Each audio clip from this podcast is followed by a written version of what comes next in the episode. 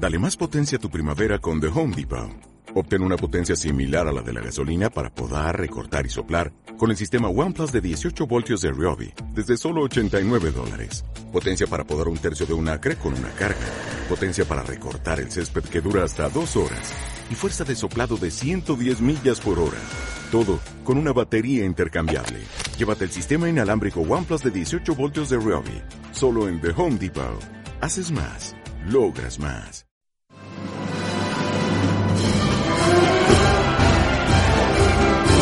Esto es Contratiempos con David G. Marcos.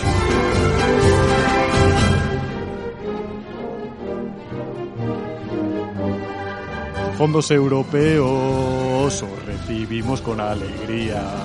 Ole Calviño, Pedro Sánchez y Yolanda Díaz. Además de la crisis sanitaria, el coronavirus ha desatado una nueva crisis económica sin precedentes en la historia reciente del capitalismo global. Para hacer frente a esta situación, la Unión Europea anunciaba hace casi un año los fondos Next Generation, que tienen pinta de que se llaman así porque los vamos a pagar las próximas generaciones. Las ayudas se han anunciado a bombo y platillo por parte del gobierno de coalición, vendiendo que estos fondos como la solución definitiva a una nueva crisis que amenaza con recaer una vez más sobre las espaldas de la clase trabajadora.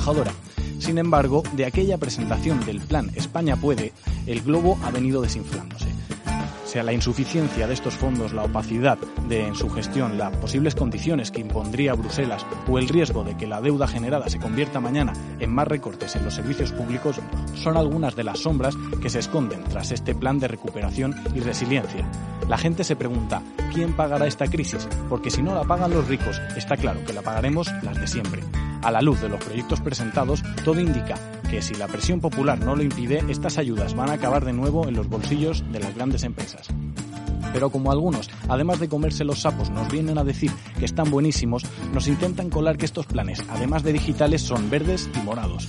Mientras tanto, sin embargo, parece que la solución que propone el Ejecutivo de Sánchez a la crisis energética pasa porque la clase trabajadora programe su despertador a las 3 de la mañana para poner la lavadora, mientras el oligopolio eléctrico se lo sigue llevando crudo.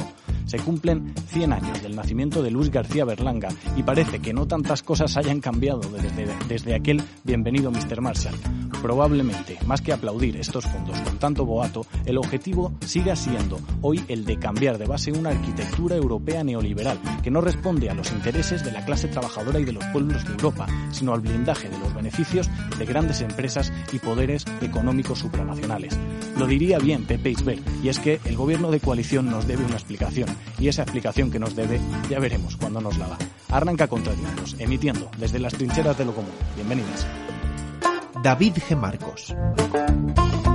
Contratiempos, emitiendo desde las trincheras de lo común.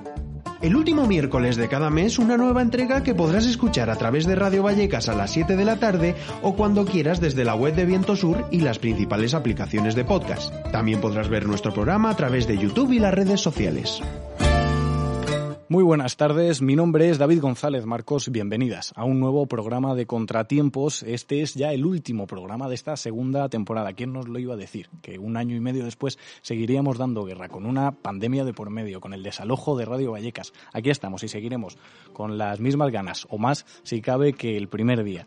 Saludamos a todas las personas que nos veis a través de YouTube y que nos escucháis a través de las plataformas de podcast, Spotify, Google Podcast, eh, TuneIn, y Evox, eh, ¿qué os traemos en el programa de hoy? Bueno, pues como ya os hemos adelantado en nuestra editorial, vamos a hablar de los fondos Next Generation. Queremos conocer un poquito más sobre estos, sobre estas ayudas, de dónde salen estos fondos, cuáles son las condiciones eh, potenciales que podría poner Europa, a quiénes van a ir destinados, a qué tipo de proyectos. Lo analizamos en nuestro debate de hoy con Carlos Sánchez Matos, Nicola Scherer y eh, Daniel Albarracín. Además del debate, contaremos con una nueva entrega de Carlos Sevilla nos trae nuevos artefactos culturales, un libro, tres canciones y una exposición fotográfica. Nos estrenamos con esto último, a ver qué tal. Y están en la banda ya calentando, los eh, echábamos de menos, a Gabriel Matute, a Shaquín Pastoriza, Lucha de Pases con una nueva entrega. Hoy nos hablarán de fútbol y luchas en América Latina. ¿Cuál está siendo el papel de las aficiones en el ciclo de movilizaciones abierto allí en los últimos años? Lo veremos. Y para el cierre, no hemos podido resistirnos y tenemos varias sorpresitas en este fin de fiesta, en este fin de temporada que no os podéis perder. Todo esto más en Contratiempos, el programa que puedes volver a ver a las 3 de la madrugada cuando programes la lavadora.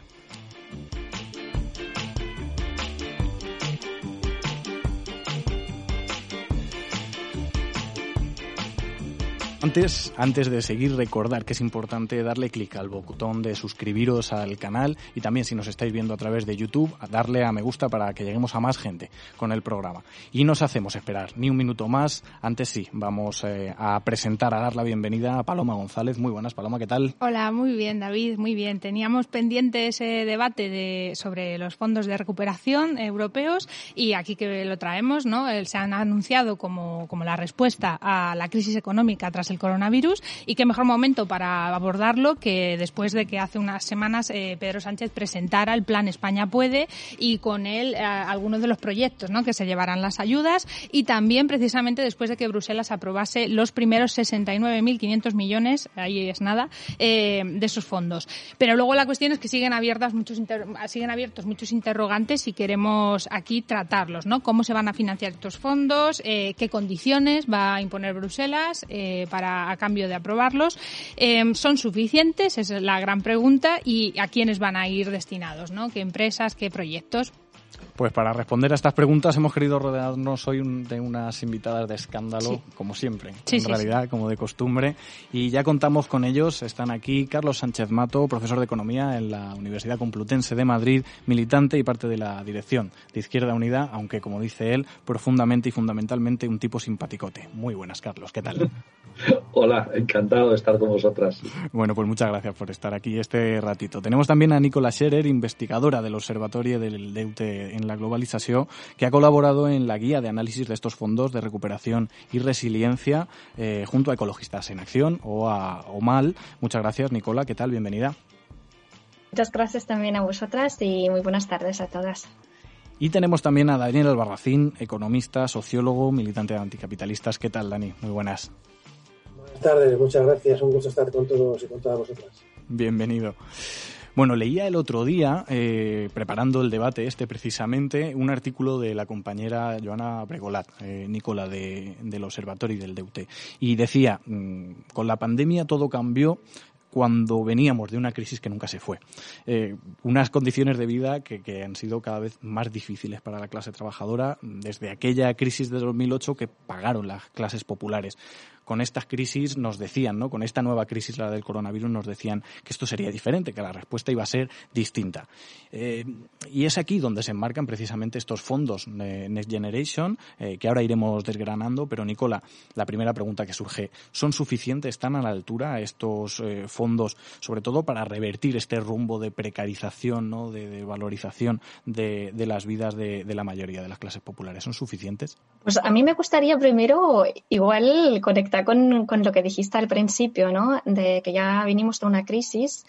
Yo creo que sí que hay que destacar que la idea nueva de esos fondos, que sí, porque sí que hay una idea, eh, nueva, ¿no? Es que básicamente estamos inyectando dinero público, ¿no? En la economía em, en los mercados privados, en el sector privado, pero se, se vieste como verde y transformador. ¿no? Yo creo que aquí el, lo que sí que se debería destacar es como una intención de que no sea solo una recuperación económica, sino que la intención es de que se cobra a una transformación verde y digital Em, yo creo que la novedad es esta y ahí ya acaba, básicamente. Em, luego ya entrando en los contenidos y cuando de verdad se analizan los proyectos y, todas las propuestas ahora que están sobre la mesa, eh, si son suficientes, pues básicamente mi, respuesta es no, no no son suficientes porque ya por su propio modelo o su propio lógico tal como se está eh, planteando esta ayuda, no apuntan a un cambio de modelo. Es lo que básicamente, ¿no? Desde las plataformas que trabajamos con esos modelos, es una de las mayores críticas de que es una anexión de dinero muy dedicado a lo que es la modernización de sectores industriales em, estratégicos, pero no provee este modelo un cambio de modelo ni hace esta transformación que realmente sería necesaria para poder afrontar futuras crisis y especialmente la crisis emergencia que nos viene encima. Eh, una pregunta que os quería hacer yo, eh, gracias Nicola, eh, si no hay nadie que quiera dar la réplica, yo sigo con una, la pregunta que casi del millón, ¿no? ¿De dónde sale ese dinero para estos fondos y cómo se van a financiar estas ayudas? Porque se ha hablado de la deuda que podrían generar si no vienen acompañados de una política fiscal armonizada en la que pagarán las grandes fortunas, las grandes empresas, y, la pregunta casi clave es, ¿puede traer esta deuda ajustes y recortes el día de mañana. Eh, Carlos, ¿te animas? Yo encantado. Yo lo estoy siendo muy educado porque es el principio. Cuanto me deis oportunidad, dale, yo no dale. como Nicola y interrumpiré a todo el mundo. Bueno, no, por supuesto. A ver, uno de los grandes obstáculos que tienen estos fondos es que eh, se genera eh, una cantidad ingente de deuda para poder hacer frente a estos, eh, bueno, pues una cantidad enorme del dinero eh, a nivel de toda eh, la Unión Europea. Pero seamos conscientes que incluso las cantidades que los estados no tienen que devolver, es decir, este primer flujo de 69.500 millones de euros de transferencias que el Estado español no tendrá que devolver, la Comisión Europea, que ha sido la que ha emitido los, está emitiendo los instrumentos de deuda, sí que tendrá que hacerlo. O sea, de forma mancomunada, a nivel de la Unión Europea, tendremos que devolver ese dinero.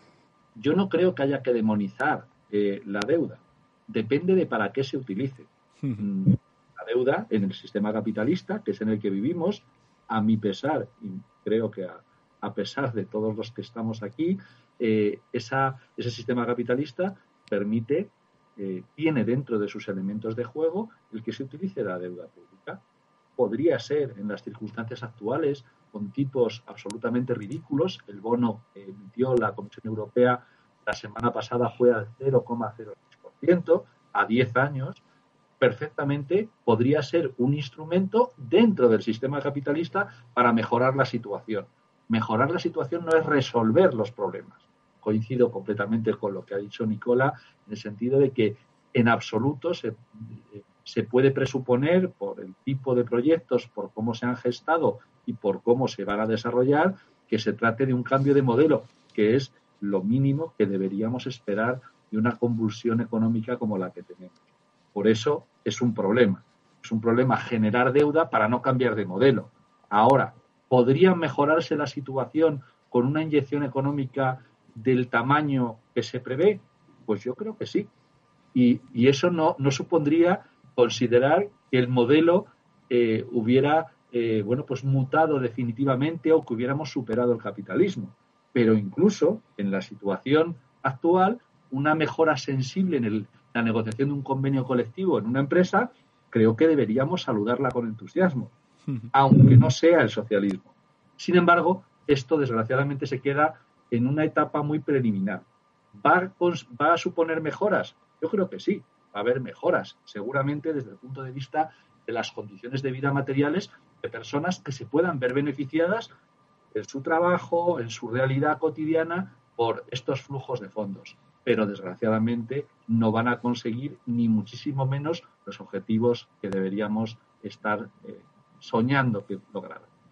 Luego podemos entrar un poco al papel del instrumento de la deuda también dentro del capitalismo sobre de, sometimiento en muchos casos ¿no? de, de otros pueblos y, y, eso da para, para muchísimo. Lo que también eh, bueno va acompañado de este de esta idea de, de, la deuda a futuro y es un rumor constante, no es un secreto a voces, es eh, el de las exigencias de, de Bruselas uh, para mm, dar salida a estos fondos. Ha sobrevolado la idea de la reforma de las pensiones eh, con las propuestas del ministro Escribá eh, se ha dicho, bueno, ni hablar de derogar las reformas laborales, ha sonado, eh, incluso, bueno, la incorporación como medida en el Estado español de la mochila austriaca o el bloqueo del aumento del salario mínimo interprofesional, eh, entre otras. ¿Qué condiciones eh, podría imponer Bruselas a los Estados miembros para liberar estos fondos, Dani? Hola, pues mira, yo creo que los fondos europeos han estado con condicionados en, en, toda su fase de recorrido, ¿no? desde el diseño hasta su orientación y van a estar, estar condicionados incluso a la, a la, hora de entregar los diferentes tramos de financiación. ¿no? Y bueno, es que partimos de que hay un límite, un margen de maniobra al que se está sujetando el propio gobierno, que es la propia arquitectura económica e institucional de la, derivada de los tratados de la Unión Europea, que, bueno, pues eh, sujetan enormemente la, el alcance eh, de estos fondos europeos y sus proyectos derivados, ¿no? Bueno, lo financiero, eh, yo comparto que son notablemente insuficientes para impulsar una, una recuperación y ya por de pronto además caben muchas dudas de, en respecto a la propia percepción de los fondos. Se hablaba de 27.000 millones para este año, ya se ha notificado que no va a ser más de 19.000, según las propias instituciones europeas, y, y, va a haber margen escaso para las inversiones que se prometen, y entre otras cosas porque buena parte tendrá que cubrir mmm, los gastos contraídos en 2020 y 2021 sobre todo, bueno, pues a cubrir el, el, abaratamiento de los costes laborales que ha supuesto los expedientes de regulación de empleo, los avales ICO a las empresas, entre otros gastos, contra la propia pandemia y la depresión económica que hemos sufrido y que han ascendido en 2020 hasta un 20% del PIB. Bien, eh, hay que pensar que los gobiernos, Estados miembros, han tenido que aportar un plan de reforma de inversiones alineados con los criterios del semestre europeo, que ahora no son recomendaciones, sino que son obligatorios ya. Y estos, eh, para entendernos, se basan en comprobar bueno, que, que, cada inversión que se haga venga acompañada de medidas ¿no? que garanticen la sostenibilidad financiera, esto es, que asegure la devolución de la deuda contraída. ¿no? Claro, dicho de otra manera, los tramos sucesivos que finalmente puedan venir deberán superar la prueba de las revisiones periódicas del semestre europeo. Y aquí me pregunto yo, ¿cuáles serán los ajustes que espera la Unión Europea que hagamos? Pues nos encontramos con que hasta la fecha, se, como has dicho, eh, se ha bloqueado la revalorización del salario mínimo y hasta la fecha solo hay palabras sobre reforma fiscal y que de haberla no se espera que sea nada extraordinario y los avances en materia laboral son completamente secundarios y muy limitados. Bien, eh, he estudiado la última versión del Plan de Recuperación, Transformación y Resiliencia, ¿no? Y ahí se, tácitamente se, se confía en una recuperación económica que evite realizar los ajustes, pero las, las previsiones apuntan que llevará tiempo alcanzar siquiera la actividad de 2019. ¿no? Y así que yo creo que los ajustes van a, a verse más bien pronto que tarde. Y yo creo que hay que poner sobre, sobre, la mesa dos aspectos que deberían obligarnos a prestar atención. ¿no? Es la reforma del sistema público de pensiones y otro es la propia reforma laboral, ¿no? en la que, más allá de, de iniciativas en algunos puntos que son interesantes, el balance neto comporta un retroceso, especialmente en el sistema de pensiones, que es donde sabemos más dónde se van a hacer las cosas. Otro está sujeto más al diálogo social, eh, que es una forma de derivar a otro lugar donde cómo regular las cosas y eh, rehuir el papel de la, del propio gobierno a la hora de legislar, que está democráticamente legitimado para hacerlo. ¿no? Tenemos un, el aumento de cómputo de 25 a 35 años eh, de cara a determinar la pensión final, que podría comportar una caída del 6,3% de la pensión media, el endurecimiento de la jubilación anticipada y fórmulas que, bueno, ante la entrada del baby boom y ante la ausencia de una reforma fiscal, solo cabe esperar una, un retroceso ¿no? del sistema público de pensiones. Y, Bien. Eh, sí, por ir acortando nota. un poco. Eh, Dani, eh, vamos con, con, las propuestas. Eh, Nicola, en un artículo tuyo, junto a Erika González, también de la UMAL y Nuria Blázquez, para el salto. Pero no, ¿podría añadir algo a los temas de las condicionalidades? Que sí. me parece muy importante. ¿sí? Sí, sí, sí. sí. Vale. Eh, sí, que yo creo que es bastante importante eh, de destacar lo que acabas de decir, Daniel, ¿no? Que en el Plan España puede, que es básicamente la, el, la, la, obligación para poder aspirar a los 140 mil millones de euros en préstamos y eh, subvenciones.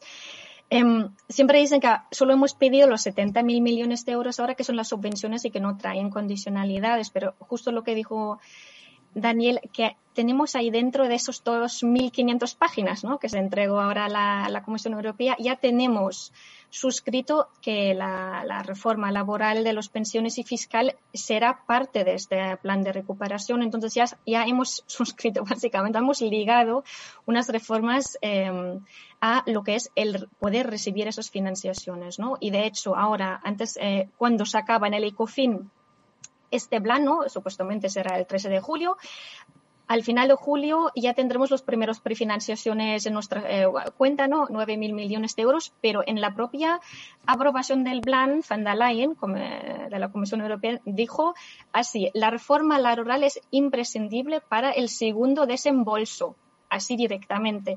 Entonces, que subvenciones no traigan em, condicionalidades ya es casi imposible de argumentar en contra.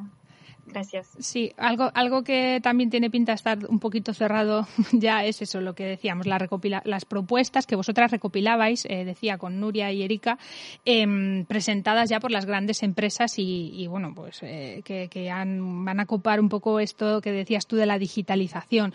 Eh, Telefónica hablaba de nuevas infraestructuras 5G, Endesa Iberdrola de centrales de carbono, plantas de hidrógeno, ¿no? Bueno, hemos visto hasta fertilizantes o taxis voladores por ahí han sonado. ¿A qué tipo de proyectos y a qué empresas, si nos pudieras contar un poco más de esto, está previsto que vayan destinadas las ayudas, eh, Nicola? Sí, pues Desgraciadamente, al día de hoy no tenemos los nombres de las empresas publicadas. Yo creo que es el primer eh, Red Fallo lo que deberíamos reclamar, ¿no? que tenemos 2.500 páginas de inversiones y reformas sobre la mesa y los nombres de las empresas que lo ejecutarán están en, en, los cajones de los ministerios. Sabemos el tipo de mm, eh, proyectos, sabemos, hemos visto ya en los últimos meses de que será encabezada especialmente por las grandes eh, empresas IBEX, ¿no? Eh, Repsol creo que ya, ya ha reclamado 6.000 millones, Naturgy Endesa 32 mil millones, son propuestas, son las empresas que se colocan eh, en frente de poder ejecutar estos em, proyectos, pero al día de hoy no lo tenemos sobre la mesa. Espero que en algún momento se publicará. Y sí, se publicará en algún momento a través de lo que son los PERTES, y yo creo que eso también es bastante importante, eh, que en este plan España puede, la idea, la idea de ejecutar esta inmensa de dinero público será a través del sector privado en colaboración con las administraciones y seguir por los pymes. Digamos, los pymes tendrán que ir mano en mano de esas grandes empresas que encabezan esos grandes PERTES, que son colaboraciones público-privadas, y serán básicamente ellas que ejecutan, que controlan y que, pongan en práctica estos proyectos y, aplicarán esas eh, inversiones. Carlos, creo que tenías que un apunte ¿no? del tema anterior. Se ha quedado pendiente. Estás en mute. Y ahora te damos paso a ti, Dani, para el tema de los proyectos, ¿vale? Y creo que relacionado con lo que ha comentado Dani y también Nicola, y, bueno, pues creo que en relación con esto último de Nicola. A ver, no nos engañemos. Lo que viene en la condicionalidad de la Unión Europea para exactamente para este plan tiene que ver con reforma para hacer sostenible las pensiones y una reforma laboral. Cuidado, esa esos dos elementos son claves. A que no da igual que esa reforma laboral la haga Nicola, Dani o yo, a que la haga Calviño. Quiero decir que dentro de ese paraguas cabe una sostenibilidad de la reforma de las pensiones que no haga eso que dice Dani. Lo digo por lo siguiente, porque somos dados, muy dados además en la izquierda transformadora, a poner un parapeto delante del responsable en este caso, que es Pedro Sánchez, porque es el presidente del gobierno, de que se escude en la Unión Europea para hacer cosas que no exige la Unión Europea. No digo que no le encante a, bueno, pues a, la institucionalidad de la Unión Europea neoliberal el que se hagan las reformas de esa manera. Pero os digo cómo hacemos reforma de las pensiones sostenibles, que yo quiero que sean sostenibles. Para que sean sostenibles hay que hacer una reforma fiscal de la hostia. Es decir, hacer que paguen más los que más tienen. Las empresas no hacer una pequeña, un pequeño brochazo, una verdadera reforma fiscal que acabe con las ilusiones masivas de tributos que se están produciendo. Eliminar la posibilidad que tienen comunidades autónomas, por ejemplo, de la comunidad en la que yo vivo, Madrid, para eximir, para bonificar al 100% el impuesto sobre el patrimonio. Gentes con 10 millones de euros de patrimonio medio no pagando ni un euro por impuestos sobre el patrimonio. Con todo eso, el sistema de pensiones es absolutamente sostenible. Por lo tanto, eso, como la subida del salario mínimo, como, las, eh, como la reforma laboral eh, en los aspectos de eliminar la temporalidad, eso cabe perfectamente en el actual marco. Si no se hace, lo que hay que hacer no es llamar a Ursula von der Leyen, hay que mirar al presidente del gobierno a la vicepresidenta en materia de economía. No hay que mirar a otro lado. Por lo tanto, eh, no digo que no se plantee la senda para que las reformas vayan en esa dirección, pero no tiene por qué ser así. De hecho, no debe ser así. La revuelta de los privilegiados. Hace algunos programas estuvimos hablando de ello, cuando las caceroladas y demás, ¿no? Y esto es una de las de las eh, líneas clave, ¿no? del Partido Popular y de las derechas, la de, bueno, esa revolución fiscal, que en realidad es una contrarreforma, obviamente, precisamente para evitar esto, ¿no? Que paguen más quienes más David, tienen. Solamente un detalle, es que daos cuenta que eh, es, vamos a ver, esto es lo del PSOE de toda la vida. Nos obliga a Europa, una mierda Europa no nos obliga a bajar las pensiones, eh, no, no nos obliga a eso. Lo que ocurre es que hay gente en el gobierno español que le encanta poner de parapeto a Europa o a quien sea para hacer, bueno, pues los intereses de clase, que es lo que están defendiendo. Y por desgracia están siendo aliados de la privilegiada. Dani, un titular para, para finalizar este bloque con, sobre los proyectos, sobre el tema de la condicionalidad. Sí, bueno, primero que volverán los tiempos de las prácticas de crecimiento a partir de 2023. Segundo,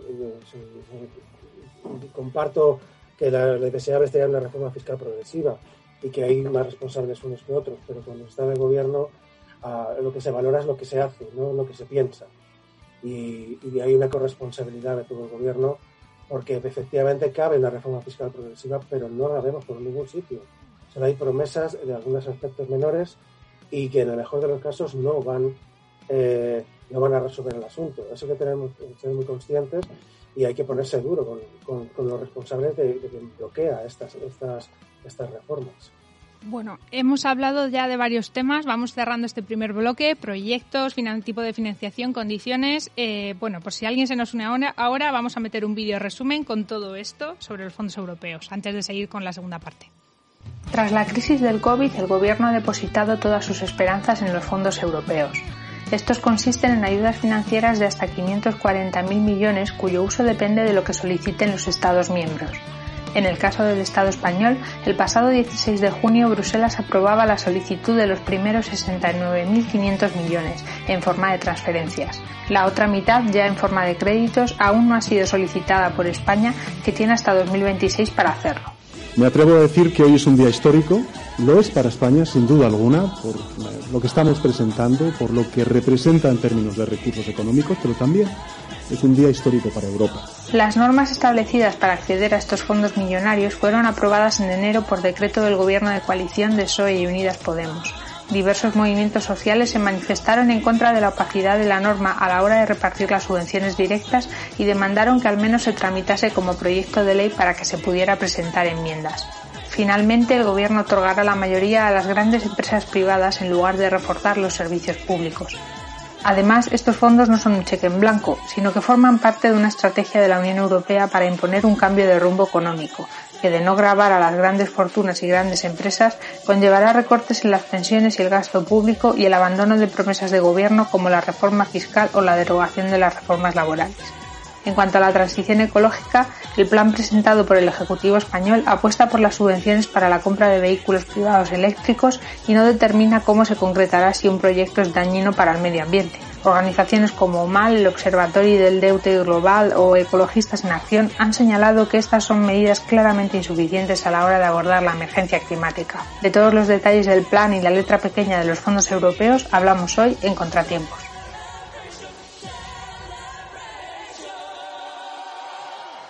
Pues a ritmo de Rosa de España. Continuamos aquí en Contratiempos, seguimos debatiendo sobre estos fondos europeos. Hemos hablado de qué tipo de proyectos se están presentando por parte de las grandes empresas, también eh, asesoradas por grandes consultoras también, que forman parte de esta eh, tajada del pastel, que están buscando, eh, bueno, pues repartirse esa tarta, esa tarta. cierran el círculo de la alabada colaboración público-privada que hacía referencia. Y bueno, vamos a hablar de propuestas, eh, no de las de las grandes empresas, sino con una perspectiva, efectivamente, bueno, quizás diferente, no tanto desde el eslogan del capitalismo verde o de la digitalización, sino de la transformación real, ecosocial y, bueno, en favor de los intereses de la mayoría del, y del planeta. Eh, Dani, ¿qué tipo de iniciativas deberían de financiarse con estas ayudas para un cambio de modelo productivo, ya decimos, ecosocial, de la economía de cuidados y de gestión público-comunitaria? Bueno, eh, hay algunas cosas en el plan de recuperación que se pueden rescatar y son ideas interesantes, pero hay otras que tienen más de propaganda y de grandilocuencia que otra cosa. En el plan, eh, bueno, se espera la recuperación económica, se espera la transición verde, eh, se apuesta por la redigitalización y bien apuntado, ¿no? no es admisible como verde, no creo que sea, sea un concepto válido eso de hacer un, evitar un daño medioambiental significativo. Eso no es verde. Este es el tiempo, es el tiempo para reducir, para adaptar y regenerar en el marco de la producción, con lo cual eh, hay que cambiar de conceptos. Por otro lado, resulta completamente insostenible hablar, eh, perdón, resulta completamente contradictorio hablar de crecimiento sostenible. Es un oxímoron, como podéis comprender, y la digitalización choca eh, con el concepto de lo verde, dado el alto coste energético material que supone poner en, pie las infraestructuras y que se supone y ponerlas en funcionamiento. Eh, quiero señalar que el coche eléctrico y las electrolineras no son sostenibles. Simplemente poner, fabricar una pila, no solamente consume un, litio que es eh, una, materia prima muy limitada, sino que sin poner en marcha el, coche eléctrico, ni un, ni un metro, ya se ha emitido el equivalente a 200.000 kilómetros eh, de gases de efecto invernadero de lo que causaría un vehículo a motor. Eso, eh, sin contar que el cobre también, es necesario para la electrificación masiva, podrá ser usado limitadamente quizás eh, en las ciudades, pero no a gran escala, por una cuestión de, límite estructural. Y ni que decir tiene que el hidrógeno es un vector, no una fuente de energía, y las grandes compañías energéticas lo que están planteando es que el hidrógeno venga acompañado del gas natural, que es una energía fósil. Es la gran apuesta de, las compañías energéticas. Las soluciones, yo creo que hay que pensar en, un modelo económico basado en la sobriedad eh, productiva y consumo, eh, que vivamos, eh, que se prometan vivir mejor pero con menos, y, y, necesitamos movilizar recursos para un plan de inversión masiva, pero de otro sitio. Y aquí, una vez aunque sea muy difícil, no podemos cerrar el imaginario a una alternativa necesaria que se pasa de base en la socialización de los sectores estratégicos, cuanto menos el sector energético, el bancario y el sanitario, entre otros muchos. Eh, como ha dicho antes Carlos, la reforma fiscal progresiva sobre los beneficios, sobre las grandes fortunas y las herencias, y actuar también, es decir, tiene sancionando a aquellos que operan en los paraísos fiscales y derogar el artículo 135 de la Constitución. También está entre los márgenes de la de la Unión Europea, hay que hacerlo y, debemos eh, impulsar un plan de inversión, como digo, alineado con el desarrollo de, una transición a un cambio de modelo energético y productivo que de otra manera eh, no va a llegar y que necesita una mirada de largo plazo y de largo aliento que parece que no está. Muchas cosas que decir, podría hablar de muchos proyectos concretos, pero me lo voy a dejar para, para el final. Dani. Yo voy a retomar esto que decía Carlos de la deuda no es mala per se, ¿no? Pero eh, para introducir la siguiente pregunta. Pero claro, quizá después del COVID y ver las necesidades en sanidad que han quedado patentes, hubiéramos esperado que, que, los gastos, los fondos europeos fueran dedicados a, eso, a gasto más social mm, y no a rescatar al capitalismo español, que es un poco de facto, ¿no? Lo que lo que viene siendo los fondos. La que la sociedad civil pudiera intervenir en la decisión también hubiera estado muy bien ¿no? en la gestión de estos fondos. Eh, Nicola, te, dedico esta pregunta. Eh, ¿Está habiendo transparencia e igualdad en la información para la solicitud de estas ayudas? ¿Y quién y cómo se va a decidir eh, sobre su reparto? Si te parece, respondo a la transparencia después de, añadir el tema, lo que acaba de mencionar Daniel. Vale, yo creo que es muy, muy, muy importante lo que acaba de destacar Daniel, ¿no? El tema del greenwashing, lo de em, de lavado eh, verde cara de este plan, pero yo creo que también se debería hablar lo del, de, lo que pinta morada el plan, porque también se ha mencionado mucho ¿no? que este plan también pues, ayudaría a, mejorar la igualdad de género, etcétera, y también también a nivel europeo ha sido eh, nombrado por un plan ejemplar en, términos sociales, ¿no? Y estamos muy en contra de esta versión en realidad. Em, yo creo que es importante ver de que en realidad lo que también dijo, que las inversiones dedicadas a lo que son los sectores sociales que hay como componentes específicamente para salud, para los cuidados y para educación, se dedican, y si entras, en la mayor parte lo que son em, por ejemplo, salud es 74% renovación eh, de, materiales y de, bueno, de digitalización, etcétera. No, no es que se, se mejora en realidad la atención de la salud, ni se mejora un, no se trabaja sobre otro modelo eh, que podría ser un modelo más comunitario em, y más social con mejor impactos, ¿no? Yo creo que eso es una parte. Y luego, eh, ¿A dónde se dedica la inversión? Pues a sectores muy masculinizados, ¿no? Se dedica a, la industria, a los renovables, a la digitalización. Entonces, ya, ya por sí, tal como está planteado esas inversiones, los beneficiarios no, no, son las mujeres en primer lugar. Eh, hemos visto en la, em, en la pandemia de que sí que es necesario servicios públicos de buena eh, calidad y que hemos visto la importancia de los, de los trabajos socialmente necesarios. Están ser considerados en este plan y por eso me parece un chiste, si habla Pedro Sánchez, que es un plan que, que tiene perspectiva de género. Relacionado con el tema de, transparencia, sí que uno de, los puntos de, la plataforma donde también formamos parte, ¿no? Open Generation, es, la, eh, es reclamar que hay una falta de transparencia en todos los procesos y todos los niveles. ¿no?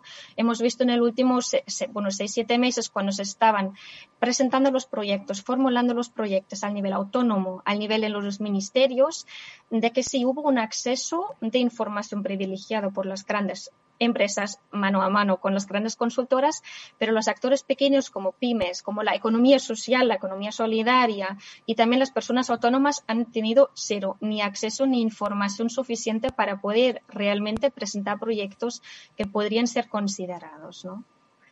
Y al nivel participación, ni, ni, os cuento, sabemos que esto es un plan muy centralizado en todas sus tomas de decisiones por el gobierno. Eh, el Parlamento, el Congreso, ¿no? Ha, ha, hecho como un día de aprobación y ya está. No hubo ni debate ni social, ni parlamentario, ni democrático sobre ese plan que se llama un plan de, país, ¿no? Al final. Vamos a, con Carlos a darle el turno de palabra y te lanzo otra pregunta. ¿Qué debería hacer el gobierno español, eh, precisamente hablando de él, para favorecer esta transformación ecosocial más justa?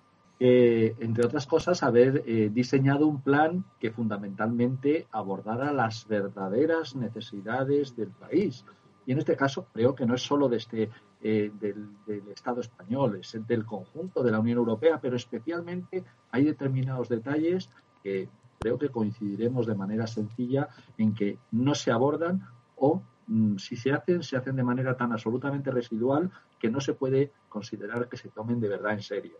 Aquí lo que hace falta, de manera resumida, es un plan eh, eh, de choque para recuperar lo común y para, centrado en el refuerzo de los servicios públicos, convertir, bueno, pues determinados elementos en, ejes blindados, ¿no?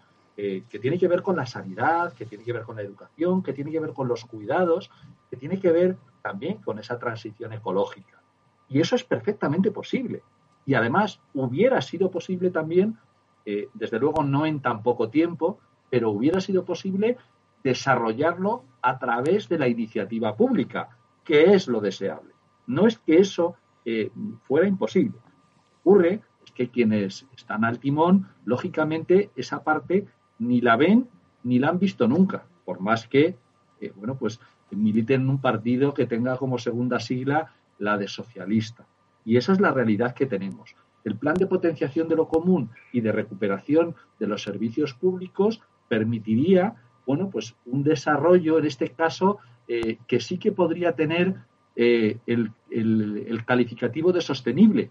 Como bien decía Dani, comparto completamente ese elemento, no podemos ni debemos hablar de crecimiento en el sentido clásico eh, sostenible, porque es un oxímoron, es absolutamente absurdo, pero sí de desarrollo que tenga que ver con esa potenciación de los servicios públicos. Fijaos, yo ponía como ejemplo, y con eso acabo, que hace, eh, bueno, pues esta eh, pasada semana yo soy enfermo crónico de diabetes, voy con una bomba de insulina cuando pido cita en atención primaria y me dan para 15 o 20 días, bueno, pues te das cuenta, lógicamente, de los enormes déficits que tiene la sanidad pública. Y eso, eso no precisa de un enorme plan de digitalización. Yo lo pido, pido la cita desde el móvil. El problema es que no hay profesionales. Ese es el problema, que no se cuida tampoco en la educación. Yo también formo parte de las personas que somos docentes tanto en la universidad como en la enseñanza secundaria y faltan docentes, faltan personas. ¿Por qué no impulsar en este plan todo eso que son déficits que hacen un daño enorme y que son de verdad, de verdad los que permitirían un impulso del crecimiento bueno, del de verdad, pero que claro, ese tiene menos cortinillas para ser inauguradas que otro tipo de iniciativas que bueno pues que son depredadoras de los eh, de los minerales y materias primas básicas finitas en las que se está basando determinados crecimientos.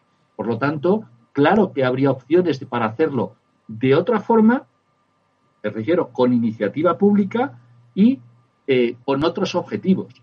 Lo que ocurre es que para eso habría que creerse otra forma de entender la economía y me temo que esa otra forma pues no es precisamente lo que está en la cabeza eh, fundamentalmente del Partido Socialista. Estamos dando ya algunas líneas de actuación, fortalecimiento de servicios públicos, tecnologías que sean ligeras, no tecnologías pesadas, eh, menos dependencia también de pilares como el ladrillo o de sectores de bajo valor añadido, reforma fiscal para poder abordar todo esto y que la deuda al día siguiente no sea un cúmulo de, ajustes, recortes, etcétera. Dani, eh, para hacer esto, para presionar hacia esto, ¿qué es lo que puede hacer? ¿Qué iniciativas desde la izquierda transformadora? Y esta es una pregunta que os lanzo al conjunto, ¿vale? Pero vamos contigo primero, Dani a mí me sabe fatal, porque Carlos, a Carlos le quiero mucho, pero y me, sabe fatal ponerle en aprietos, ¿no? Pero vamos, lo primero que tengo que decir eh, es que hay que señalar la incompatibilidad de ejercer un proyecto de transformación sin que haya un cambio profundo en las políticas que está llevando el gobierno. El gobierno, mm, bueno, es verdad que no, está, no hace lo mismo que, que, haría el PP, pero no está haciendo otra cosa más que una política neoliberal, neoliberal compasiva. Y, bueno, eh, está lejos de estar a, la altura, entiendo yo, de las circunstancias de los problemas que enfrentamos. Así que, bueno, mm, lo primero que toca, a mi juicio, es eh, organizar y movilizar en torno a un proyecto alternativo. Eso seguro que compartimos todos. Lo que pasa es que yo tengo la impresión de que, de que algunos se han escudado precisamente que no hay movilización, cuando lo que hay que hacer es contribuir a que eso suceda, ¿no? Y no desanimarla, que es el efecto que yo creo que a veces es lo que ha pasado, ¿no? Y, para eso hay que, eh, bueno, mostrar las contradicciones, señalar las alternativas y, bueno, creo que toca emplazar a un viraje en la, línea del gobierno, ¿no? En, su conjunto, ¿no? ¿Y sobre qué clases? Pues yo creo que en primer lugar hay que hacer una batalla común, eh, y en esto vamos a coincidir, en que la reforma laboral que venga sea garantista y democrática, ¿no? que deroga los intereses eh, reformas laborales y que impulse la reducción de la jornada laboral y el reparto de todos los, tipos de trabajo. Y sin duda alguna, una línea roja clave, no se puede admitir ningún retroceso en el sistema público de pensiones y yo creo que lo va a haber. Eh, que suceda eso sería un fracaso monumental que lo va a pagar a ser como una losa sobre, sobre el imaginario de la población, sobre, la imagen, sobre la, la posibilidad de imaginar lo, posible, bueno, pues eso se va a estrechar, ¿no? Como no se puede estar eh, en un gobierno, entiendo yo, que vaya contra las clases populares. Y ese es el riesgo que vamos a, sufrir. Eso no quiere decir, eh, eh, bueno, yo, creo que hay que evitar a toda costa que gobiernen las derechas, ni que decir tiene. Y lo que pasa es que también pienso que hay que hacer frente a todas las políticas neoliberales y vengan de donde vengan. Yo lo siento mucho y hay que hacerlo desde lo social y desde lo institucional, eh, en ese sentido, ¿no? Y bueno, en lo estratégico, no hay atajos, construir organización, enraizar en la sociedad, que no se distancie la sociedad de lo político, que no recelen de lo político, que las clases populares vuelvan a intervenir eh, en el propio camino ¿no? que corresponde, que no se queden encerrados en, en, lo que parece la nueva hegemonía triunfante ¿no? que plantea lo que va, puede venir, que no sea un neoliberalismo compasivo, sino austeritario, ¿no? Eso sería muy peligroso. Eh, no hay atajos, como digo. Yo creo que tenemos que construir eso y, y, bueno, es incómodo, es difícil, eh, pero yo creo que es lo que toca. Es lo que toca y seguiremos, efectivamente. Nicola, estáis haciendo un trabajo, mm, yo creo que excepcional en el Observatorio del Deute en la Globalización para desgranar y junto con otros actores los hemos eh, estado viendo por aquí y habéis lanzado esta, esta guía, también, bueno, multitud de, artículos, en general, bueno, eh, a, los tres que os hemos traído, ¿no? Eh, y esto es fundamental, pero eso, cómo profundizar en las iniciativas desde la izquierda de transformación para que, bueno, pues estos planes efectivamente no acaben en los bolsillos de grandes empresas como hemos hablado y favoreciendo a los de siempre para que eh, devalúen las condiciones de vida de la mayoría. Sí, Sí, el Observatorio de Deuda trabaja pues casi con 80, ¿no? 80 colectivos y activistas sobre los fondos, entonces las propuestas que yo lanzo no son solo mías, sino es una propuesta colectiva también para ponerlo en valor. Em, en, detalle, yo creo que el rol de, de, lo público estoy coincido que hay que replantearse el rol de lo público y de lo privado, ¿no? Pero en concreto, ¿qué quiere significar esto? Em, cuando trabajamos y nos preguntamos qué se podría proponer de manera proactiva en realidad a esos fondos y cómo se podría trabajar de manera proactiva para que esos fondos vayan a una transición ecosocial justa, pues dijimos, pues la parte pública por lo menos podría tener un rol de facilitador porque propuestas hay muchísimos. En todos los territorios eh, hay propuestas sobre sectores eh, productivas, reproductivas, hay propuestas que, que, no veas. Entonces, lo público podría ser un rol facilitador yendo acompañando esos actores, ¿no? Yendo acompañando em, y facilitando el acceso a este dinero, por, por un lado. Por ejemplo, dijimos, ¿por qué no hay una, una, una em, una llamada especial para la economía social, eh, solidaria. ¿Por qué no la han sacado? ¿no? Tenemos actores como la SARSAP la soberanía energética aquí en Cataluña, que ha sacado una propuesta específicamente sobre son las em, comunidades energéticas, para sacar un ejemplo de cómo se podría plantear la transformación energética, pero de manera diferente, cambiando la gobernanza, cambiando el foco, cambiando el pulso y que vaya hacia una transición realmente justa en el futuro, ¿no? Em, eso por una parte, pues ser facilitador y apoyar esos, esos colectivos y esos eh, entes y esas propuestas que tenemos alternativas ya en marcha, ¿no? Y el otro es, definitivamente, dijimos, es, es importantísimo de que, el, de que de que en realidad pues trancamos este, esta, esta idea de lo público-privado, colaboraciones público-públicos pueden existir y se pueden ejecutar proyectos muy bonitos. Modelo público comunitario, también absolutamente posible. Esto es, voluntad, eh, es una voluntad política, básicamente, porque por, por propuestas y por, fase, por posibilidades, pues sí que tenemos muchísimo, ¿no? Em, y luego ya toda la parte, yo diría más lo que es em, una financiación alternativa no a través de la deuda y las condicionalidades, sino a través de una fiscalidad justa, fiscalidad ambiental y las eh, auditorías ciudadanas. Esto creo que Carlos eh, y también Daniel ya lo han bien mencionado antes, pero esto sí que es una de las claves que nosotros eh, desde los colectivos vemos que sí que hay que poner sobre la mesa. Pues Daniel Albarracín, Carlos Sánchez Mato, Nicola Serer, eh, muchísimas gracias por habernos acompañado hoy. Nos hemos quedado sin tiempo ya eh, y bueno, nos despedimos. Esperamos veros prontito y, un abrazo. Al resto nos vayáis. con vosotros. Muchísimas gracias. Al resto no os vayáis. Nos vamos enseguida con nuestros compañeros de lucha de pases con Shaquín Pastoriza, con Gabriel Matute. Hoy nos traen una nueva entrega de su sección. Como siempre vamos a contracorriente. No vamos a hablar de la Eurocopa, vamos a cruzar el charco. Vamos a irnos a esas aficiones que están participando del ciclo de luchas en, la, en América Latina. Vamos allá.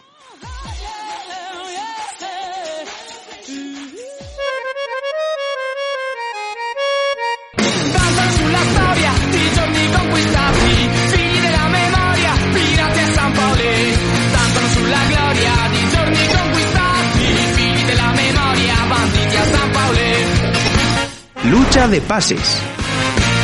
Con Gabriel Matute y Saquín Pastoriza. Hola. Hola. Eh, este verano eh, tenemos un, verano muy deportista, o sea, con muchos eventos. Tenemos la Eurocopa que está jugándose ahora, las Olimpiadas que empiezan en agosto y también tenemos la Copa América. Eh, y de esto queríamos hablar. La Copa América empieza con bastante polémica por el tema del COVID. O sea, en, Brasil hay un índice de mortalidad gigante, su presidente no hace nada y solo se le ocurre celebrar la Copa América allí. Los jugadores tuvieron desacuerdo, hicieron no jugaban ruedas de prensa, faltaron entrenamientos y, bastante, y la calle también se puso en contra. De hecho, precisamente queremos hablar hoy del papel de las aficiones futbolísticas en el nuevo ciclo de protestas abierto en América Latina. Por ejemplo, en Colombia, con el reciente paro nacional contra el tarifazo, los impuestos a clases populares, hemos llegado inédito, unificar aficiones de equipos rivales, como por ejemplo América de Cali o Deportivo de Cali, en la barricada, en la lucha en primera línea contra esta reforma tan impopular del gobierno de Madrid. O el caso de Chile, un proceso de movilizaciones cristalizó un proceso constituyente que abrió un abanico de participación que muchas veces se vinculó a través de hinchadas de Colo Colo, de Universidad de Chile, ¿no? que posibilitaron este proceso. Entonces queremos hablar un poco de si es el fútbol un vector de lucha, sobre si la grada alimenta la barricada.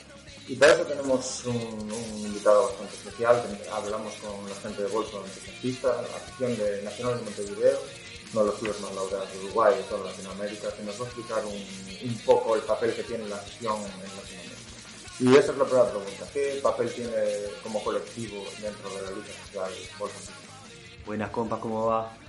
Acá nos comunicamos desde Bolso Antifascista, eh, la hinchada antifascista organizada del Club Nacional de Fútbol, el club más laureado y popular del fútbol uruguayo. Eh, nosotros y nosotras somos una hinchada que se organiza hace tiempo. Como colectivo nos formamos con este nombre hace dos años aproximadamente y nos juntamos con el objetivo de luchar contra las distintas formas de fascismo social, eh, tanto como la represión estatal. Sí, luchamos contra la homofobia, el racismo, la xenofobia, la misoginia, eh, y bueno, además tenemos una perspectiva de clase importante en la lucha contra el capitalismo y las distintas formas de, opresión. ¿Cómo ves la relación entre hinchadas latinoamericanas y políticas?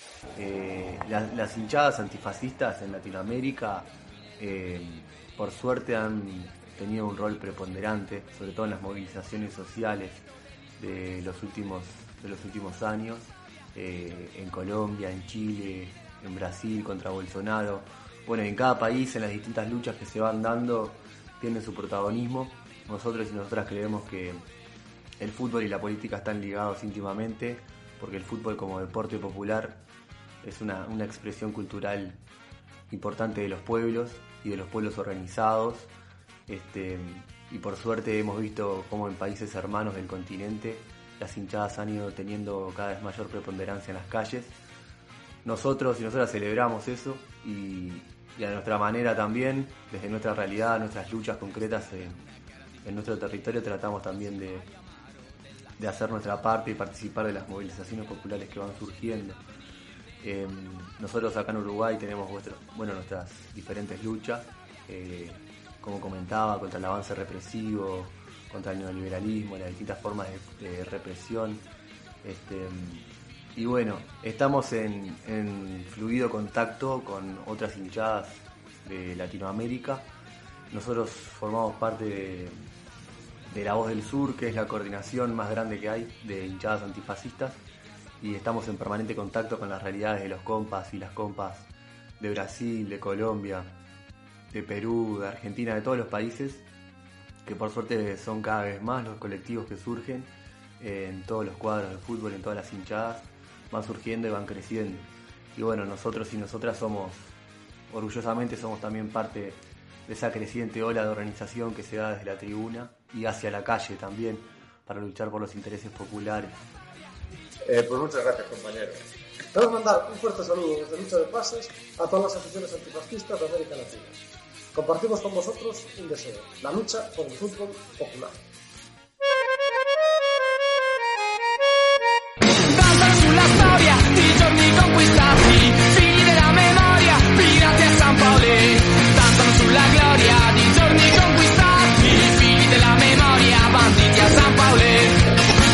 Lucha de pases. Con Gabriel Matute y Saquín Pastoriza.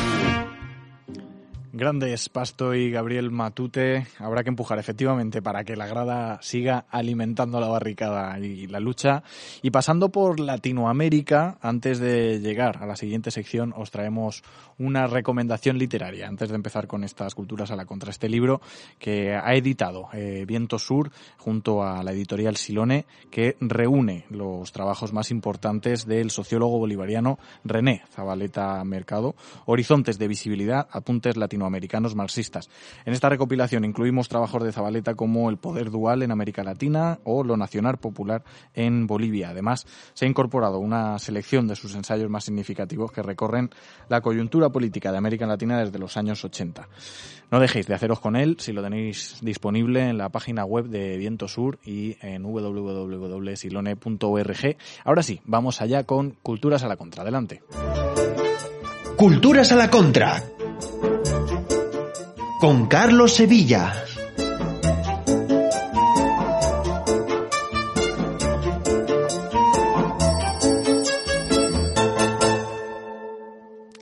No podíamos despedir esta segunda temporada de Contratiempos sin un nuevo Culturas a la Contra, esa sección que nos encanta a todas y no solo por los contenidos, sino también porque es la excusa perfecta para pasar un ratito agradable con nuestro queridísimo Carlos Sevilla. ¿Qué tal? Muy buenas, Carlos. ¿Qué hay, Paloma? ¿Cómo Buenas estás? tardes. Muy bien, encantado de estar aquí. Eh, nos traes nuevos artefactos para ir cogiendo cuerpecito ya de verano y ni más ni menos que un libro, tres canciones y una exposición fotográfica.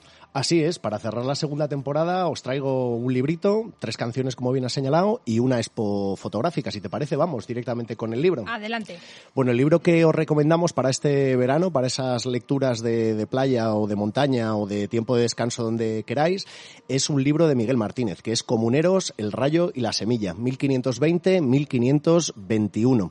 Publicado por la editorial Hoja de Lata, tiene como 338 páginas y ha salido en abril del 2021. Relata, pues, el, es como un homenaje o un aniversario del quinto centenario del levantamiento de las comunidades de Castilla, 1521-2021. Ahí es nada. Y el libro, pues como os decía, es de Miguel Martínez, que es profesor de la Universidad de Chicago y que viene realizando esto de la historia desde, desde abajo, del levantamiento de las ciudades de, de Castilla, de la revuelta antiseñorial también que hubo en Tierra de Campos y le dedica algunos apartados interesantes, incluso a un enfoque de género pionero en la materia, ¿no? Con María Pacheco, la conocida como Leona de, de Castilla. El libro bebe de fuentes eh, tradicionales y de otras obras clásicas eh, sobre la materia como la de Maraval o Joseph eh, Férez y, eh, y, se inserta en esa tradición del republicanismo eh, clásico de las ciudades italianas, eh, de las ciudades-estado italianas o incluso de las revueltas antiseñoriales. Ahí está el, pues eso, la revuelta de los anabaptistas de, de Thomas Minzer, que aquellos y aquellas que hayáis leído el libro de Q de, de Luther Blissett, pues podéis tener muy en cuenta. También toca el, la recepción del legado comunero durante los siglos XIX y XX, esto es desde el constitucionalismo liberal antiabsolutista hasta el republicanismo republicanismo federal pasando por el antifranquismo. Así que nada, muy recomendable este libro que actualiza ese legado comunero y que ha pasado un poco desapercibido y es nada más y nada menos que el quinto centenario de, bueno, de lo que se celebra, que es la derrota de los comuneros en la batalla de Villalar aquel 23 de abril de 1521.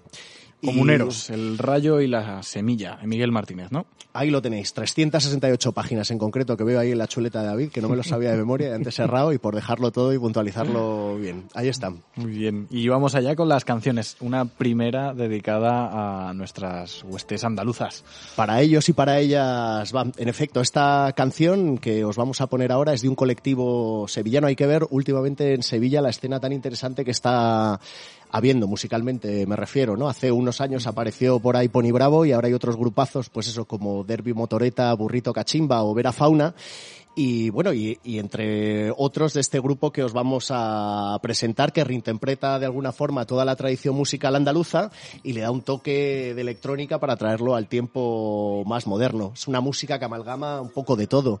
Reggae, hip hop, eh, música electrónica, sevillanas, incluso la música de las procesiones, eh, la música de las procesiones de, de, Semana Santa, como por otro lado se está haciendo cantidad de artistas, ¿no? Ahí está Zetangana o incluso Le Parody con Ruiseñor ¿no? En esa canción que tiene el, el duelo. Le cantan hasta el aire acondicionado. Totalmente, la bulería del aire acondicionado que le, que le llaman. Entonces hoy hemos traído aquí, lo hemos traído en formato vinilo porque el arte, digamos, el diseño de la portada y de, bueno, de toda la encuadernación es una maravilla. Ahí lo tenéis. El, el segundo disco de Califato 3x4, que antes me, lo he aprendido, porque no es tres cuartos, es Califato 3x4, como los palos del flamenco. y, mm, y, bueno, que se llama La Contraseña, que salió el 28 de abril de este año, el día de, el día de Andalucía. Ah. Eh, no, no, no, no. El día no. El día de Andalucía, es el 4 de diciembre. 4 de diciembre, es el oficioso y el 28 el 28 de abril de febrero, es el oficial. De febrero. De febrero. Ah, pues mira, una cagada que tenemos para las tomas falsas. Ahí está. Tenemos. Pero bueno, pues no sé, lo he debido sacar mal. Ahí está, salió el disco de de, de, Califato, 3x4, y la canción que os traemos, que vamos a poner a continuación, es La Zambra del Jueves Salto, Dale Don Dale, que el ritmo no pare. El autobús pasa directo que va a ser directo, chiquillo, tú vas a llegar a las 4 y media, pero si es a las 1 de la tarde. Bueno, que este me ha dicho que es directo, no, se paran todos los coches. Todo esto ocurre en el mundo mientras sube la banda. Buenos días, Andalucía.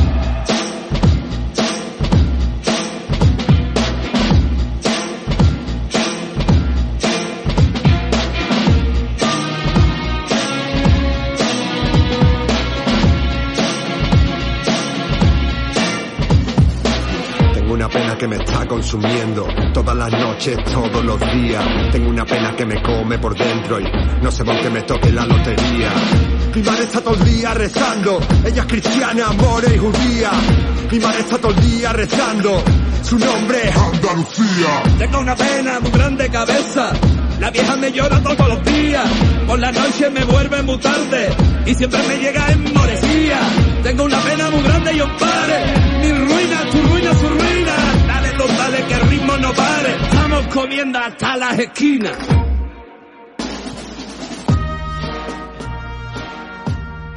Bueno, pues eh, después de este temarraco de Califato 3x4, a continuación tenemos otro que sigue en esta misma onda, en la onda neofolk que hay, de dos hermanos alcarreños, eh, pero con pinta de ser de Iowa, ni más ni menos. Son amantes del folclore popular eh, castellano, castellano, perdón, y este año han publicado un doble álbum en el sello Primavera Labels, que es un, un sello pues que tiene bandas como Derby Motoreta Burrito Cachimba, Sex Museum o él mató a un policía motorizado. Este doble álbum tiene, pues eso, dos álbumes, como bien dice la esta, y el primero es Toribio, que es, bueno, en la onda, pues más folk, eh, más eh, clásica, con jotas, mazurcas, eh, pasodobles y este tipo de géneros. Y el segundo, que es Errantes Telúricos, intervienen artistas como Cristina Rosenbinge, Rodrigo Cuevas o Nacho Vegas. Ellos son los hermanos Cubero y con esta canción que es con José Le de los Enemigos que se llama Problemas a los Problemas. Nunca ha sido fácil abrir la senda, deja que te diga cómo va el tema. Nunca ha sido fácil abrir la senda. Se ve claro desde fuera lo que se debe hacer cuando estás en tu tormenta, es más difícil ver.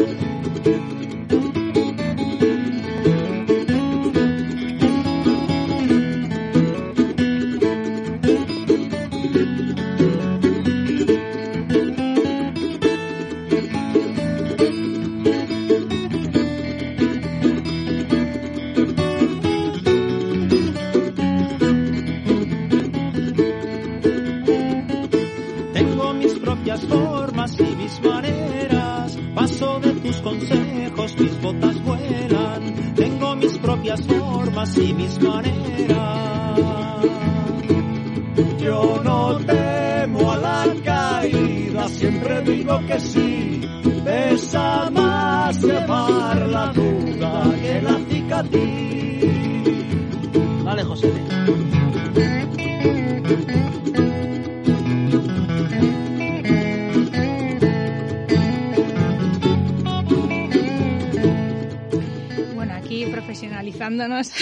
baja.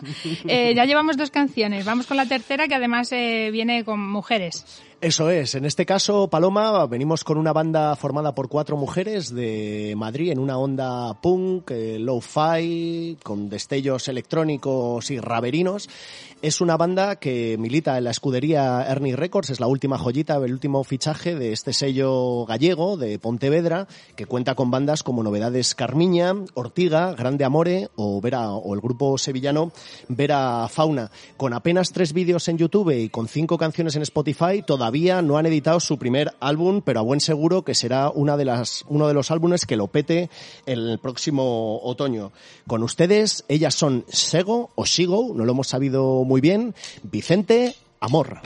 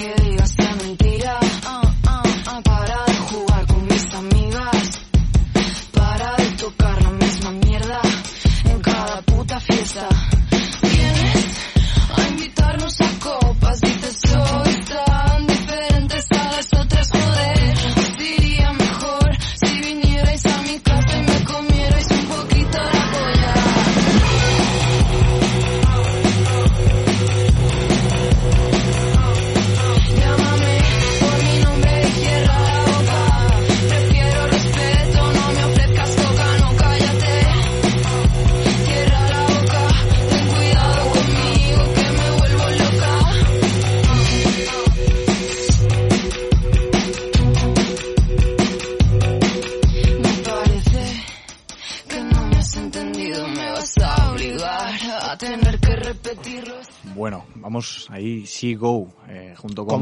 Malux, Sí. eh, se une a la lista, eh. La verdad es que temazos y, y grupazos ahí surgiendo. Bueno, eh, tenemos, dejamos atrás las canciones, vamos allá con la expo fotográfica, ¿no? Sí, por último, David, efectivamente, esta exposición fotográfica de Bill Brandt, este artista inglés, uno de los más influyentes del siglo XX, es un fotógrafo seducido por el surrealismo de Man Ray y conocido por su fotografía en blanco y negro, los contra- sobre contrastes sociales, sobre las fotos distorsionadas de desnudos y de paisajes. Esta es la primera retrospectiva que tenemos España sobre su obra fotográfica y estará en la Fundación Mafre del 3 de julio al 29 de agosto. Esta vez damos, hacemos un anuncio para que la gente pueda, pueda ir o haya tiempo para quien quiera ir a verla. Estos son 186 fotografías, como hemos indicado, de desnudos, retratos, paisajes y, eh, bueno, pues sobre los contrastes sociales. Muy, muy recomendable. Así que con esto os dejamos y cerramos esta segunda temporada. Del 3 de julio, del 3 de julio al 29 de agosto, si estáis de vacas por aquí por Madrid, eh, apuntaos la exposición de Bill Grant. Pues no te me vayas, Carlos, es verdad que cerramos tu sección, pero vamos a despedir la temporada como se merece, ¿te parece? Claro. Venga, pues vamos allá.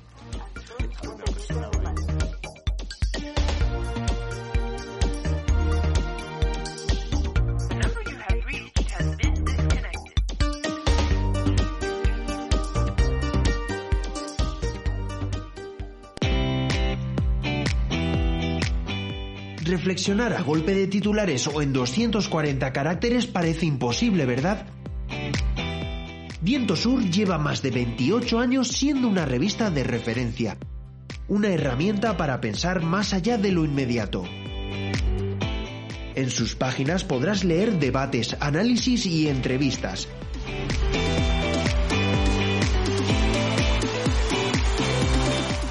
Voces y miradas desde la izquierda alternativa y los movimientos sociales. En la web encontrarás artículos inéditos, además de la revista en formato digital. Si quieres colaborar con este proyecto y recibir la revista en papel, solo tienes que suscribirte. Revista Viento Sur, más de 28 años combatiendo el capitalismo. Más información en www.vientosur.info. Bueno, como sabéis, somos de cumplir nuestras promesas y efectivamente, habíamos dicho al principio, estamos en el final de esta segunda temporada. ¿Quién nos iba a decir? Hace un curso y hace un año y medio que seguiríamos dando guerra después. Pues aquí seguimos, como decíamos al principio, con las mismas ganas del primer día. Hemos hablado un montón de cosas, ahora hacemos un repaso y queríamos dedicarnos precisamente este ratito al equipo que ha hecho esto posible, agradecimiento a todo el mundo, pero nos hemos querido juntar, eh, estamos, bueno, Carlos, Carlos, está Paloma también con nosotros y también está Pasto por ahí al otro lado de la línea. ¿Qué tal? Muy buenas, Jaquín. Desde Terras Galegas. Hola, buenas tardes. Muy buenas. Chicos, bueno, vamos a hacer ahora un buenas. repasito y a ver qué nos ha parecido, cómo hemos vivido esta segunda temporada de Contratiempos, las nuevas, las novedades que hemos ido teniendo. Eh, Gabri y Paula no han podido estar con nosotros, aunque Gabri, ya lo hemos visto en la sección. Y Paula sí que nos ha enviado este vídeo, vamos a ver si lo podemos ver, que contándonos qué ha sido para ella esta segunda temporada de Contratiempers. llegado al final de la temporada. Por desgracia yo hoy no puedo estar ahí con el equipo, en el estudio, y ni hacer sección, pero bueno, tal y como empezamos, acabamos. Eh, no quería aún así perder la ocasión de agradeceros eh, en nombre de Trabajadoras en Acción la oportunidad que nos habéis dado de participar, porque eh, la verdad que ha sido una experiencia muy, muy, muy gratificante y sobre todo en particular yo quería yo quería agradecer al equipo porque más allá de ser gente muy comprometida y luchadora, he tenido pues eh, la oportunidad de conocer a, a bellísimas personas. Así que nada, eh, nos quedaremos aquí esperando a poder ser que se derogue la reforma laboral y, y nos veremos la temporada que viene y con las pilas cargadas y con muchas ganas. Así que espero que os hayan gustado las secciones. Si no os han servido, al menos que no os hayan aburrido. Y nos vemos prontito. Un besazo. Maja, Paula, muchas gracias, qué bonito. bueno, no sé si bueno, vamos a tener que quedar esperando mucho rato lo de las reformas laborales. Seguiremos empujando al menos para que se deroguen, efectivamente. Bueno, hemos tenido que muchísimas cosas. Hablábamos de la pandemia, del desalojo de Radio Vallecas, hemos resistido, hemos contado también eh, prácticamente en directo en el recuento, el destrono de, de, de Donald Trump en Estados Unidos, nada más y nada menos. Pero también las elecciones en Madrid con la otra mala noticia que esta sí era la de, la de Ayuso. Pero tuvimos también el debate de las elecciones catalanas, el del 15M, el repaso de actualidad que hemos hecho, eh, ido haciendo y bueno, muchísimas cosas que hemos hecho con mucho cariño, con todo el que eh, hemos podido depositar en este nuevo proyecto. Paloma, Carlos, ¿cómo habéis vivido esta segunda temporada del proyecto, Paloma? A ver, efectivamente yo creo que ha habido mucha, muchas dosis de resiliencia necesaria porque hemos pasado de, de grabar desde casa a venir aquí al plató, de, de ver el desalojo de Radio Vallecas a, a montar aquí todo este super estudio, pero también con mucho entusiasmo, porque además yo eso me quedo con incluso los malos momentos como la noche de las elecciones de Madrid, pasarlo acompañadas y llenando además ese espacio político, yo creo, en el que tenemos que estar la izquierda, ¿no? También eh, comunicativamente. Así que no, muy, con mucho entusiasmo y con ganas de casi de empezar la tercera de nuevo. Totalmente. Espacios para, joder, para reflexionar, pero con calidez, con, no sé, con otro tono, ¿no? Y que sean para construir un poquito esa izquierda, pues que efectivamente eh, ahora está un poco tocada, pero hay que levantar. Eh, Sin duda. Aquí no se rinde nadie, carajo. Está claro. Nada, yo muy contento, David, de esta segunda temporada, del crecimiento que venimos haciendo de cuando éramos un podcast radiofónico, ¿te acuerdas? Mm, sí, Lo sí, que hemos evolucionado a hacer un programa en formato audiovisual, al Twitch, eh, muy contento de ir puliendo este, este instrumento, este dispositivo y bueno, los artefactos que os vamos presentando, lo que hemos crecido con las secciones y sobre todo pues que bueno, que esté creciendo y que día a día también para todos y todas nuestras espectadoras pues el programa tiene interés, que es lo que nos mantiene eh, aquí. eh, ¿no? Totalmente, antena. en 20.000 reproducciones y estábamos eso en todas las plataformas, en podcast, en, en eh, YouTube, también nos hemos estrenado en, en Twitch y, y bueno, y amenazamos con pronto seguir ahí, ¿no? Y, y creciendo. Una de las novedades que teníamos esta segunda temporada fue precisamente eh, esta nueva sección de, de lucha de pases, este estreno y la verdad que bueno, ha sido un gustazo colaborar con, lucha de pases, eh, Pasto. ¿Con qué te quedas tú con este inicio de colaboración entre contratiempos y lucha de, de pases? No, la verdad es que el placer ha sido nuestro, Por parte mía y de Gabri, habernos dado la oportunidad de saltar al audiovisual por parte de nuestro colectivo, el colectivo Luches, ¿no? Que llevamos unos cuantos años en las redes sociales y desde luego pues intentar contribuir a construir pues una visión contrahegemónica del deporte, un poco a transmitir otros valores, la relación colectiva, la solidaridad, el antirracismo, el antimachismo, la antimofobia. Es decir, bueno, intentar apostar por el fútbol popular, ¿no? Nos gustó mucho la entrevista que hicimos a, a gente de clubes populares del fútbol español, ¿no? Porque nos dejaba que hay una alternativa, ¿no? Realmente hay otra posibilidad de construir desde los márgenes, ¿no? alternativas al fútbol negocio o al deporte negocio o a la mercantilización del deporte. Entonces, bueno, si podemos aportar nuestro granito de arena, pues para nosotros ya, ya es algo, ¿no? Y esperamos que esto sea, pues como decía en Casablanca, el principio de una gran amistad. Seguro, seguro que sí. Nos ha llevado muchísimo esfuerzo. Bueno, la, verdad es que la, lo estábamos comentando además antes, la sección específica del fútbol popular, buenísima, con un nivelazo y, y dando efectivamente visibilidad de las alternativas, ¿no? También en lo, en lo deportivo como elemento de agregación, de vector de politización brutal, la verdad. Y decíamos, y lo comentaba antes Paloma, nos ha llevado muchísimo esfuerzo, no lo vamos a negar, porque es un currazo técnico el equipo que tenemos la verdad es que el agradecimiento es, es eterno y, y, también de contenidos, de generación de contenidos, pero yo creo que ya estamos cogiendo rodaje y bueno, lo hemos pasado muy bien. Y esa es la, la conclusión real, yo creo que no mentimos si, eh, si decimos eso, que nos lo pasamos muy bien. Y eso sí que es verdad, que como todo en la vida hay veces que las cosas salen a la primera y otras cosas que no salen tanto a la primera. Y hemos hecho una recopilación de algunas de estas cosas que no salen a la primera. Vamos a ver esos gazapos, los bloopers de contratiempos.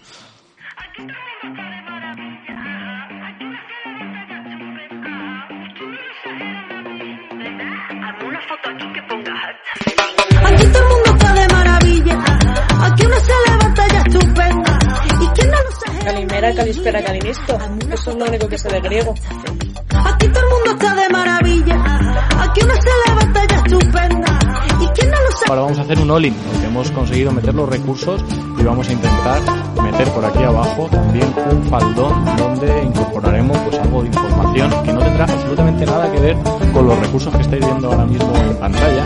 Pero bueno, es lo que tienen las pruebas técnicas, que es un collage, una miscelánea eh, preciosa para poder disfrutar eh, a la vista, pero que, pues como gran parte de los proyectos políticos no tienen absolutamente ningún sentido. No era abogado, ni fan de los chunguitos. Verás que al final. Pero el desgaste comienza a abrirse paso y lo que no parece tener freno, ¿qué ha pasado?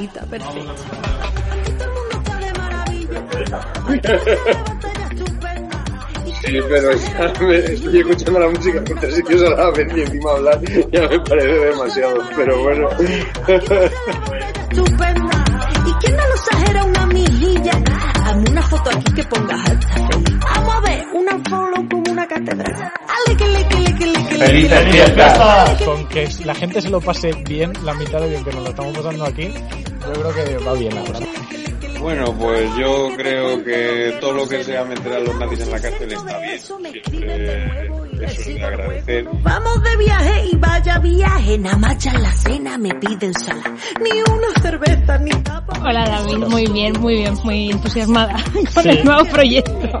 ¿Con las elecciones o con el nuevo proyecto? Bueno, con el nuevo proyecto, las elecciones deseando que pase, la verdad. Aquí todo el mundo está de maravilla. Aquí uno se levanta. Ahora ve un, vistoso verde. Eh, Vamos a ver si podemos recuperar las imágenes. Eso es otra de las cosas que también puedo decir. Eso junto al, al teléfono que eh, veis sobreimpresionado en la pantalla. Voy a hartar de decir tonterías. El directo. El chipeo, el high, el hashtag move, el chipeo, el high, el hashtag move, el chipeo, el high, el hashtag move, el chipeo, el high. Todo el mundo está de maravilla. Nos vemos el año que viene. Muchas gracias.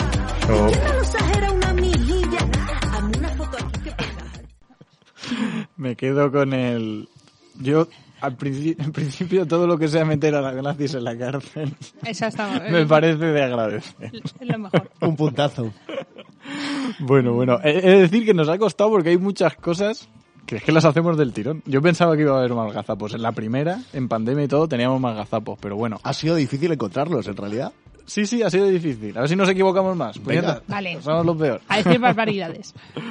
Bueno, mm, sí que nos ha pasado, nos ha faltado, lo comentábamos antes, Pasto, más presencialidad. Y el objetivo de clave de la próxima etapa, de la próxima temporada, va a ser, eh, bueno, pues eh, un poquito más de presencialidad, que necesitamos ese reencuentro, lo hablábamos el otro día con, con Pablo Ganfornina.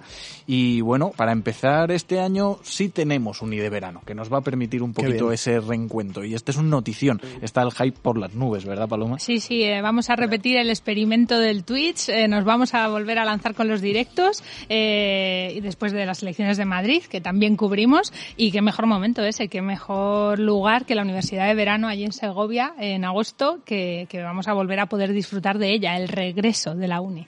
Mira qué bien me ha quedado el regreso. Total, bueno, yo creo que efectivamente el año pasado despedíamos la segunda temporada con ese sabor agridulce, ¿no? De, de- de no poder celebrarla por la situación sanitaria. Este año sí, y va a ser especial, obviamente, va a ser diferente, con todos los protocolos sanitarios pertinentes, pero vamos a poder disfrutar, que, tenemos muchísimas ganas de, de este evento, bueno, que es toda una referencia ya de la izquierda transformadora, ¿no? Y bueno, tenemos un pequeño adelanto que nos ha preparado la Comisión de Comunicación de, de la UNI. Define la UNI en una palabra. Adelante. En una palabra. ¿Con una sola palabra? Bueno, no puedo. Una palabra es poco. ¿En una palabra? Una sola. En una palabra. Sí, es que. A ver. Eh... Joder. Tío, yo no soy de una sola palabra. La uni es... mm, En una palabra. Eh... em, eh, eh,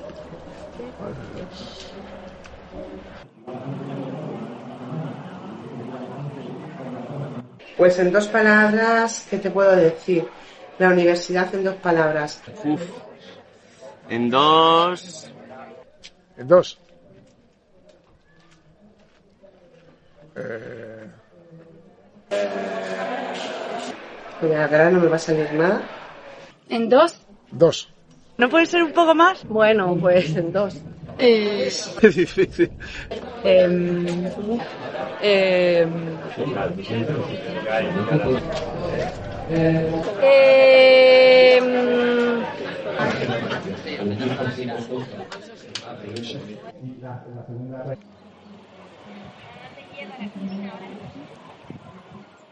Y en tres. Eh, en tres. Y en tres. En tres.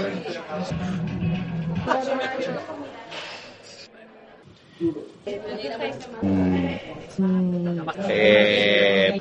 Eh. Eh. Eh.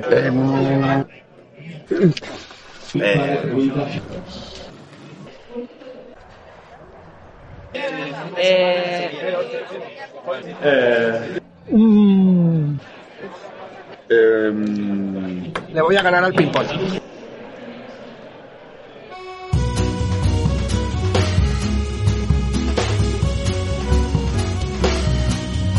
respirar. Un lugar de escape. Reconexión. Motivación. Vivir. Cargar pilas. Coger aire. Músculo. Energía. Energía revolucionaria. Experiencia vital. Comunidad. Comunidad viva. Pasión. Esperanza. Eh, fraternidad. Sororidad. Solidaridad. Y amistad. Militancia. Abierta. Diversa. Retadora. Propositiva. Y luchadora. Convivencia socialista. Camaradería. Convivencia socialista con peques. Aprendizaje. Formación. Y preparación para la lucha. Política. Análisis y lucha. El debate. Y lucha. Reflexión. Alianzas. Construcción colectiva. Organización. Acción. Revolución. Transformación. Y pensamiento. Eh, pensamiento colectivo. Repensar el futuro. Vivir. Compartir. Diversión. Diversión. Chachi. Muy buen rollo. Alcohol y vacaciones. Chachi piruli. Maravilloso. Chachi piruli que te cagas. Un espacio maravilloso. Espacio único. Maravilloso y enriquecedor. Una experiencia increíble. Experiencia a vivir. Peculiar. Única. Fraternidad. Lo robaste. Te volveré el año que viene. Maravillosa. Hay que estar.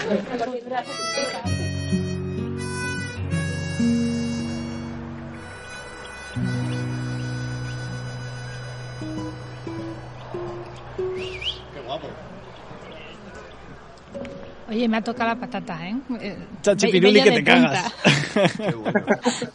buenísimo, buenísimo. Bueno, ahí estabais, Carlos Pasto, sin palabras. Total. Bueno, al final Bueno, salieron, pero a mí me preguntaron directamente por las tres, que era más fácil. Si me hubieran dicho una. Joder, totalmente. Bueno, pues nada. Y para ganar algo más que el ping-pong, efectivamente, tenemos que ir a la uni de, tenemos que ir a la uni de verano. Hay también futbolín, aparte Y de ping-pong. Hay también futbolín, bien, bien, bien. Están separados los, los jugadores, madre mía. Bueno, eh, ahora sí, nos despedimos. Muchísimas gracias, Pasto, que estás ahí al otro lado. Nos vemos, Nada, nos vemos en la uni, en el, vernos en persona. Nos veremos ahí en el directo en Twitch desde la Universidad de Verano, un directo de Contratiempers de chill. Va a ser de chill, pero nos vamos a pasar de escándalo, ya verás. Muchas gracias. Pastor.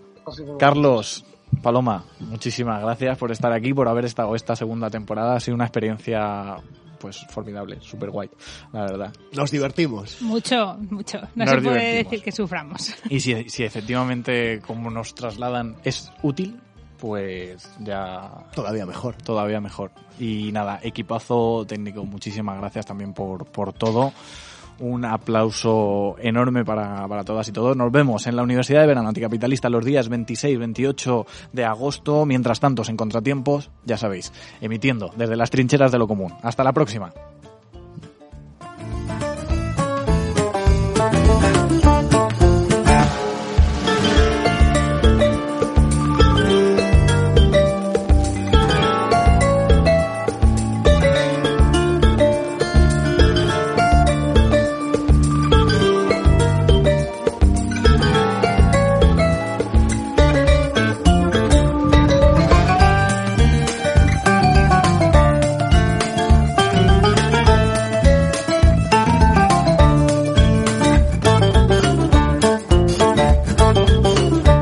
Contratiempos, emitiendo desde las trincheras de lo común.